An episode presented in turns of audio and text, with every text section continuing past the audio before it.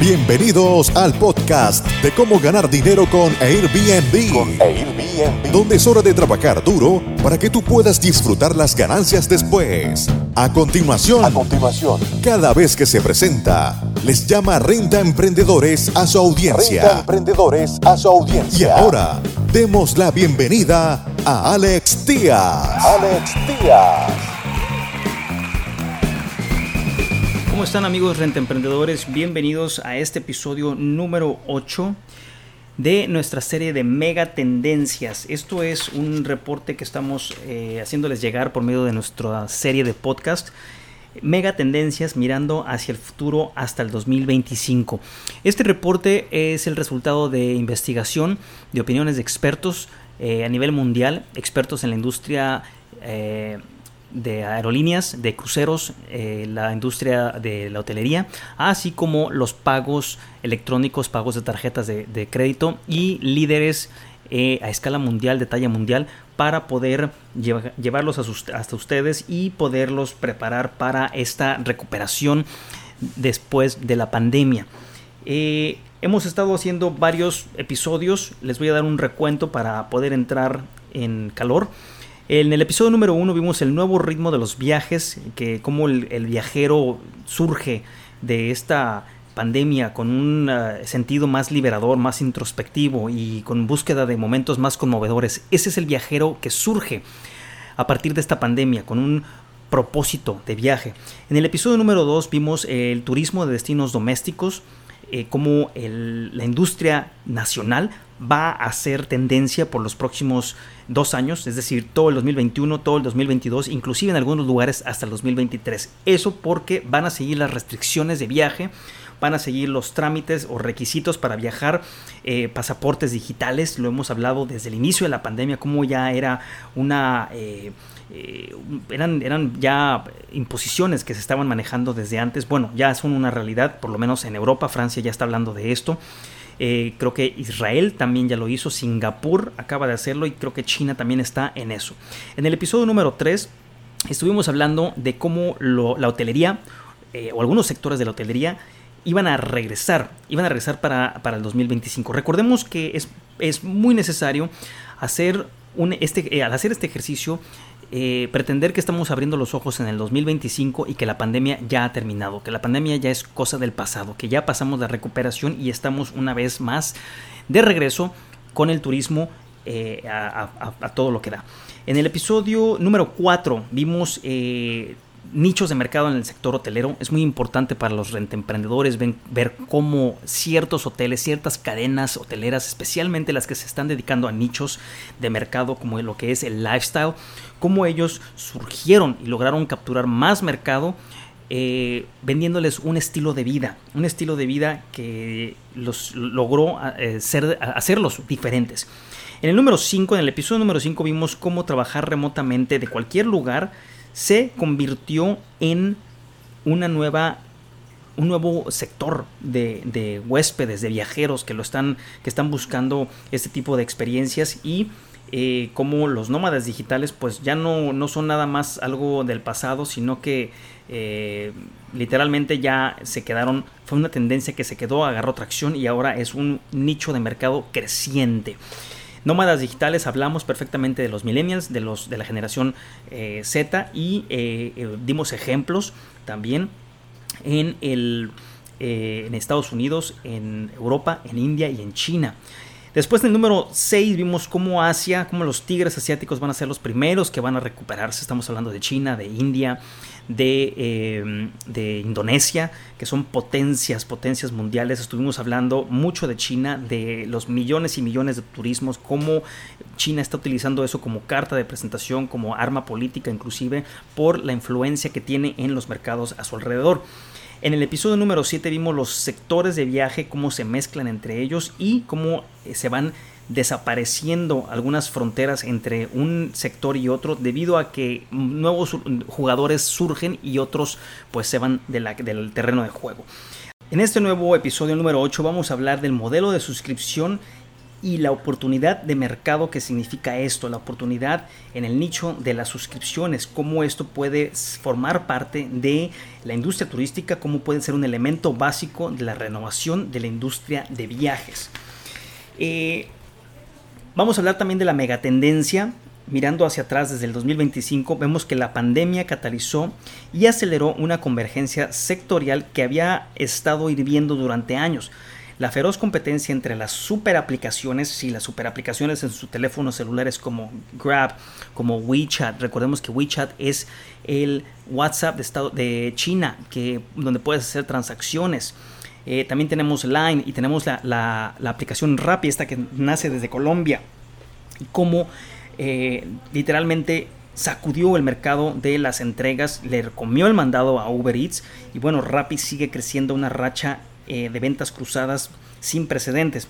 Otro factor, aprovechar el máximo de dinero del marketing, marketing digital, lo cual lo hemos hablado muchísimo con ustedes. Muchas empresas llevaron a cabo campañas de reservas directas para optimizar sus gastos de marketing. Esto lo estamos viendo muchísimo. Google ya se dio cuenta. Google está eh, tratando de seducir a los no a las OTAs, no a Airbnb, ni a Booking, ni a BRBO, porque detectaron que le estaban, los estaban enriqueciendo y que, bueno, empezaron a buscar otro tipo de cliente. Entonces los inversores corporativos presionaron a las marcas para que agregaran más productos y servicios con la esperanza de aumentar el número promedio de transacciones por clientes. Esto viene desde los inversores en compañías como booking.com, Airbnb, BRBO, porque están gastando o estaban gastando toneladas de dinero en marketing. Las empresas con poco uso de activos como los grupos hoteleros y los servicios de reserva online encontraron que el cambio era sencillo de realizar. Ellos, muchos de ellos tienen sus brazos de marketing, tienen su marketing in-house, así como nosotros lo tenemos, como hemos tratado de explicarles cómo hacer marketing también a ustedes. Para mostrar la tendencia, Accor, recuerden que hablamos de Accor, de, este sector, de esta cadena hotelera europea que buscó la oportunidad en el estilo de vida de los viajeros. Ingresó al negocio de las estaciones de esquí y las operaciones a través de la adquisición con un acuerdo que vio encajar en su compañía Live, Live Limitless, vive sin límites. Por su parte también Marriott adquirió una importante franquicia de fitness, o sea, de, gimnasios y de spa, para aumentar la frecuencia con la que los consumidores interactúan con sus marcas. Esto es la convergencia que, y los huecos que están dejando algunos participantes en el mercado y cómo estos eh, otros participantes grandes empiezan a comerse esos espacios, empiezan a crecer, empiezan a eh, atravesar sus propias fronteras y meterse en nichos de mercado que no tienen nada que ver con ellos. Vemos Marriott metiéndose en el negocio del fitness, vemos a Live, Limitless eh, meterse en el negocio del, style, del estilo de vida de Accord. Eh, incluso antes de la pandemia, como se ve en el gráfico, les vamos a compartir un gráfico en el cual se ve como mercado total de hoteles y moteles en, valorización del mercado, hoteles y moteles ocupan 600 millones 600 millones, convergencia de sectores de alojamiento, tamaño del mercado global, miles de millones de dólares. Hoteles y moteles ocupan 600 miles de millones de dólares de los sectores de alojamiento en el 2019. Es un monstruo. Se puede ver en el gráfico que les vamos a compartir después en nuestro video de YouTube. Y en comparación, nada más para que tengan una idea, una idea. Entonces tenemos del lado izquierdo el sector de hoteles y moteles que representa 600 mil millones de dólares.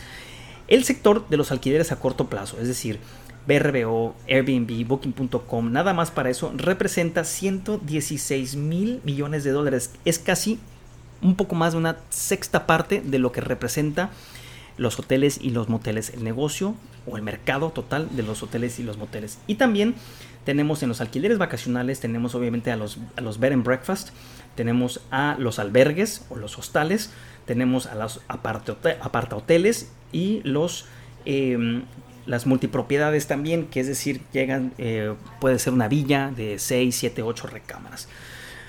Ahora, los vendedores de viajes online engordaron después de que Facebook lanzó WhatsApp en respuesta, se deshizo de WhatsApp. ¿Por qué? Porque Facebook ha estado siendo presionado por eh, las leyes, leyes antimonopolio en Estados Unidos y se va a ver forzado, es nuestro pronóstico y lo que opinan muchos expertos, a vender WhatsApp.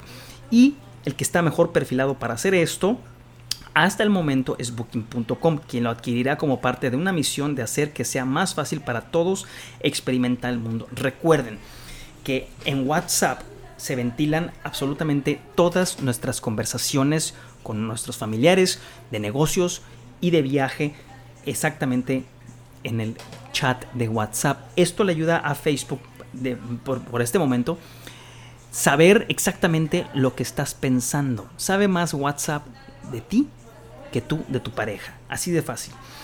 Eh, ese es un pronóstico que estamos dando, pero también tenemos a otra compañía muy grande en China que se llama Trip.com Group, que compró una, una, cadena de autobuses turísticos operadores y comenzaron a realizar recorridos en los que sus clientes pueden usar la aplicación móvil de Trip.com para escuchar la voz de un guía grabado en su idioma nativo. Estas son movidas que irán haciendo los gigantes, los titanes de las eh, compañías turísticas. Booking.com comprará WhatsApp, ese es nuestro pronóstico. Y Trip.com va a empezar a dar eh, visitas guiadas por medio de la aplicación a sus viajeros en tiempo real. Ahora también tenemos eh, otro ejemplo, el primer paso de la agencia de viajes en línea Traveloka, con sede en Indonesia, un titán también en el mercado del turismo. Después de cotizar en bolsa fue comprar una línea de cruceros de Genting. Para todos ustedes que pensaban que la línea de cruceros estaba muerta, que creen? Les tengo noticias, van a regresar. Van a regresar a finales del 2022 en algunos destinos escalonadamente y para el, el final del 2023 tendremos otra vez los cruceros. Eh, dado que crecientes intereses entre los adultos mayores de China por los cruceros con temas de juegos de azar. Recordemos que el grueso de la población de China es, es de, edad media, ya empezando a envejecer. La edad, el sector de la sociedad que, que logró pasar a clase media alta, que ya está disfrutando este tipo de cruceros de azar.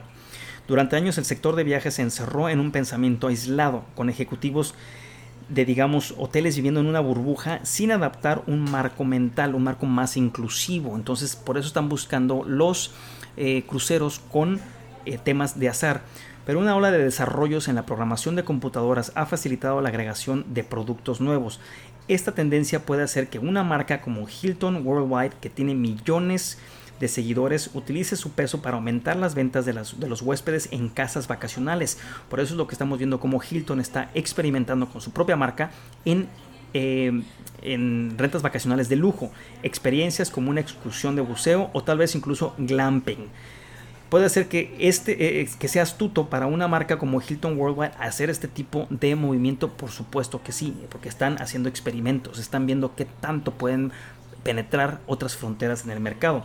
Es mejor flexionar el músculo de su marca que esperar y ver cómo algunos jugadores de plataformas como Amazon, que no tienen nada que ver en el mercado de la industria turística, o Google, que no tiene nada que ver, o Alibaba, entren y roben clientes con algún tipo de ofertas de viajes. Ellos van a tratar de proteger su territorio, van a tratar de crecer, van a tratar de expandirse para que no entre nadie más. Ahora, siempre eh, hacemos una propuesta, un pronóstico, pero también hacemos una contrapropuesta. En este caso, en el 2025, las corporaciones reconsideraron la expansión de la misión y la expansión de la cartera, es decir, tener un propósito y seguir creciendo la cartera de clientes, que habían sido reacciones reflexivas entre algunos que salieron de la crisis de ingresos cinco años antes. Los ejecutivos se sintieron tranquilos de que en medio de la crisis de COVID, la oferta pública inicial de Airbnb validaba su elección de centrarse en su alojamiento y experiencias. Airbnb había abandonado sus ambiciones prepandémicas de convertirse en un proveedor de reservas de viajes, todo en, un, eh, en uno al agregar vuelos y más. Recuerden que Airbnb estuvo platicando eh, de hecho, eh, no sé, no me acuerdo qué tan, tan tanto maduraron su proyecto, pero tenían la intención de hacerle eh, competencia a Orbitz, por ejemplo, que vende vuelos de avión, eh, renta de carros y eh, alojamientos de hoteles. En el 2025, otras empresas renovaron, su camino hacia la simplicidad, abandonando las líneas de negocio que distraen y se enfocaron solo en la especialización. Eso es algo que puede pasar también. Como lo vimos con Airbnb, se están enfocando en lo suyo. ¿Por qué? Porque el presupuesto no les alcanzó. Después de haber corrido a cientos y cientos y cientos de miles de empleados, se quedaron solamente con lo que saben hacer. Asia adoptó el modelo de conglomerado más grande eh, en el mundo. Sin embargo, las liquidaciones prepandémicas y las finanzas posteriores a las crisis en los, en los competidores más importantes empañaron la reputación del modelo. Aprovechar una marca y agregar más ofertas y tipos de operaciones puede sonar bien en teoría, pero a menudo creaba una bestia compleja que era difícil de manejar en la práctica en el 2025. Esto es lo que tienen que tener cuidado las compañías. Pueden crecer, pueden experimentar, pueden tratar de eh, pasar sus fronteras en sus segmentos de negocio, pero tampoco pueden crecer tanto y convertirse en un monstruo difícil de manejar. A los gerentes les resultó demasiado difícil comprender los impulsores de la excelencia operativa o comprender completamente las palancas que afectan el desempeño del marketing cuando una empresa se diversifica en múltiples modelos comerciales, la consolidación de competidores tradicionales para fortalecer o mantener la participación de mercado a menudo resultó ser una apuesta mucho más segura, inclusive para los inversores, que son los que tienen que contestarles. Cinco años después de la crisis de ingresos sin precedentes en el 2020, quizás una de las lecciones duraderas fue que es difícil hacer bailar a un elefante mejor que a un lince. Es mucho más fácil tener un negocio controlado, pequeño, sin fugas, que funcione y que puedas anticipar o pronosticar su próximo movimiento. Amigos rentemprendedores, en el próximo episodio vamos a seguir hablando de la suscripción, del modelo de suscripción en las rentas vacacionales. Nos vemos a la próxima. Muchas gracias por escuchar tu podcast Cómo ganar dinero con Airbnb. Con Airbnb. Visítanos en nuestra página web www.comoganardinero.airbnb.com y nuestro canal de YouTube Gana Dinero con Airbnb. Con Airbnb.